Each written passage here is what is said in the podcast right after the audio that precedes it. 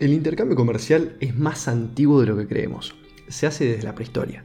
En un momento, todo negocio era una pequeña empresa donde los comerciantes vendían artículos a residentes locales o a otros negocios en lugares como las ferias. Estas ferias servían y todavía siguen funcionando si no pensás en esa tienda o feria que está cerca de tu casa en el parque o plaza, como puntos de encuentro para intercambiar distintos bienes y o servicios por dinero o por otros bienes o servicios. Así es como se van juntando distintos comerciantes o mercaderes ofreciendo sus productos o servicios y se conforman los famosos mercados. Algunos son físicos y otros son virtuales o digitales hoy en día. Como por ejemplo el mercado de San Telmo, un lugar histórico de la capital federal, en Argentina, donde se ofrecen cosas tales como alimentos, comida, bebida y café al paso, artesanías y muchas otras cosas más. Sí, cerveza tirada también. Si sos de los nuestros que nos gustan las artesanales y compartir con amigos y amigas, te recomendamos que vayas.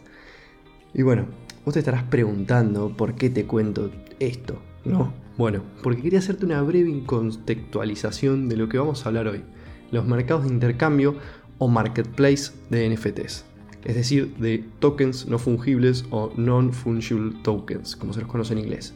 Bueno, pará, primero, ¿sabés lo que es un NFT y qué significa esta sigla? Bueno, conozcamos de qué trata. Un NFT es el acrónimo de token no fungible, como dijimos antes. Bueno, vamos despacito, ¿te parece? No fungible hace referencia a que es único y no puede ser reemplazado por otro igual. Por ejemplo, un Bitcoin o los Satoshis, que son unidades fungibles, ya que se pueden cambiar uno a uno por otros Bitcoin o Satoshis, y tendremos lo mismo. En cambio, algo no fungible podría ser una carta única de Magic o una obra de arte como la Mona Lisa, que si la cambiásemos por otra carta u obra de arte, es decir, hacemos un trueque, al final de la transacción tendríamos otra cosa totalmente distinta a la inicial. ¿Ahora entendiste mejor? Buenísimo, sigamos. Un NFT en una blockchain como Ethereum o Tesos es lisa y llanamente un certificado de propiedad digital, una, entre comillas, huella sobre la blockchain que atestigua que algo te pertenece, que es único e irrepetible, es decir, no fungible. Por esto es que se dice que los NFTs son únicos digitalmente. No hay dos iguales, donde cada uno tiene un propietario y esta información es de conocimiento público, permitiendo que cualquiera pueda verificarla a los exploradores de la blockchain, sobre la que estamos refiriéndonos, obviamente, como por ejemplo Tesos Explorer o Etherscan de Ethereum. Los NFTs abrieron otra puerta con muchas oportunidades para los creadores de contenido, ya que podrían tokenizar y comercializar su trabajo en cualquier lugar y acceder al mercado global a través de los mercados o marketplaces de NFTs, como dijimos. A su vez, podrían conservar los derechos de propiedad sobre su propio trabajo, que es algo sumamente relevante, e ir recibiendo directamente las regalías o royalties, en inglés, de las compras y ventas sobre el NFT que publicaron en estos mercados. Vendrían a ser los derechos de reventa, básicamente. Al igual que pasa con los tokens fungibles y criptomonedas, un NFT tendría valor por diferentes motivos, de los cuales su utilidad y su escasez suelen ser los más importantes. Puede representar un valor simbólico, siendo importantes en una comunidad, como por ejemplo en DeFi en español, un valor utilitario, es decir, que permitirían realizar ciertas acciones en una plataforma o protocolo de cripto, como por ejemplo juegos, y también un valor económico, es decir, que puedan tener un precio al cual se intercambian en el mercado. Para que veas un ejemplo concreto, busca en OpenSea, que es uno de los marketplaces NFTs más conocidos en el mundo, que más adelante vamos a hablar un poco más. Busca los NFTs CryptoDaPunk, la colección creada entre DeFi en español y Art Latam para impulsar la creación artística de NFTs como un medio y no como un fin último en toda Latinoamérica. Bueno, vamos a resumir un poquito. NFTs permiten asignar propiedad, identificar y diferenciar cualquier tipo de paquete de datos inscripto en la blockchain. Bueno, y ahora que entendimos esto, vamos con algo de lo que te mencioné al principio. Los marketplaces de NFTs. Para hacerla sencilla, marketplace significa mercado. Y como hablamos al principio, en esto se intercambian bienes, servicios, activos, cosas, y en el caso de los NFTs se intercambian estos. Eso, simplemente. Existen varios marketplaces de NFTs que soportan distintas blockchains como Ethereum, Tesos, Solana, Celo, entre otras. ¿Para qué? Para que podamos publicarlos a la venta y así generar esa oferta y demanda.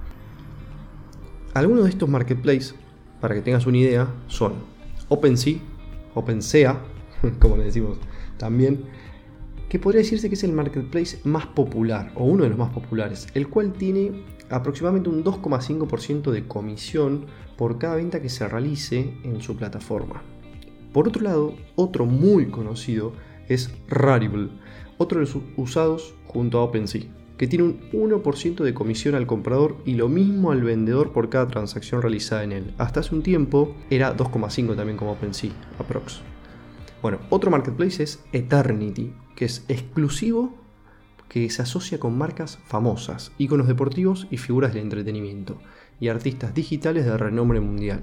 Seguro has escuchado la colección de Maluma o de Messi y otros famosos.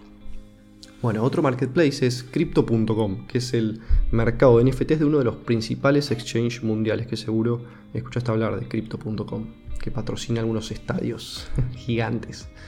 Bueno, otro marketplace, uno te voy a decir dos más, es Object, que soporta Tesos, y Versus, que también soporta Tesos. Y ahora ya que hablamos de Tesos, uno particular y de los más conocidos que soporta la blockchain de Tesos es Rarible, el cual te invitamos a que entres a la página e interactúes con él, lo conozcas, vayas viendo las interfaces y demás. Es uno de los que más se usa en el mundo para mintear e intercambiar diferentes NFTs de muchísimas colecciones y artistas digitales de todo el globo, es decir, de todo el mundo. Y si al entrar a Rarible te pegaste una marea bárbara, como me pasó a mí la primera vez, y no sabes cómo empezar a usarlo, te preparamos algo muy especial. Un video tutorial que hizo Anthony sobre cómo mintear NFTs en Rarible usando la blockchain de Tesos. Es súper sencillo para que aprendas todo lo necesario para interactuar con este marketplace, más allá de que quieras o no subir una colección de NFTs, porque nunca está de más aprender a usar estas nuevas plataformas. Si querés crear tu colección, te lo recomendamos el doble. Che, ¿sabías que abrimos el Discord de DeFi en español? Algo te mencionamos, pero para que sepas, es un lugar lleno de buena vibra, donde vas a encontrar a otros miembros de la comunidad, a nosotros también, que están en constante aprendizaje al igual que nosotros. Y por eso todo el tiempo se está compartiendo un montón de contenido de calidad. Aprovecha que también estamos haciendo talleres como por ejemplo sobre riesgos DeFi, que fue el primero que hicimos, de manera online donde nos conectamos eh, en vivo, on demand, y empezamos, bueno, nada, a aprender y debatir sobre distintos temas relacionados, por ejemplo, riesgos y sesgos de mentales asociados a las inversiones en finanzas descentralizadas. Te vamos a dejar el link en la descripción del episodio para que puedas unirte, así que ahí te vamos a esperar.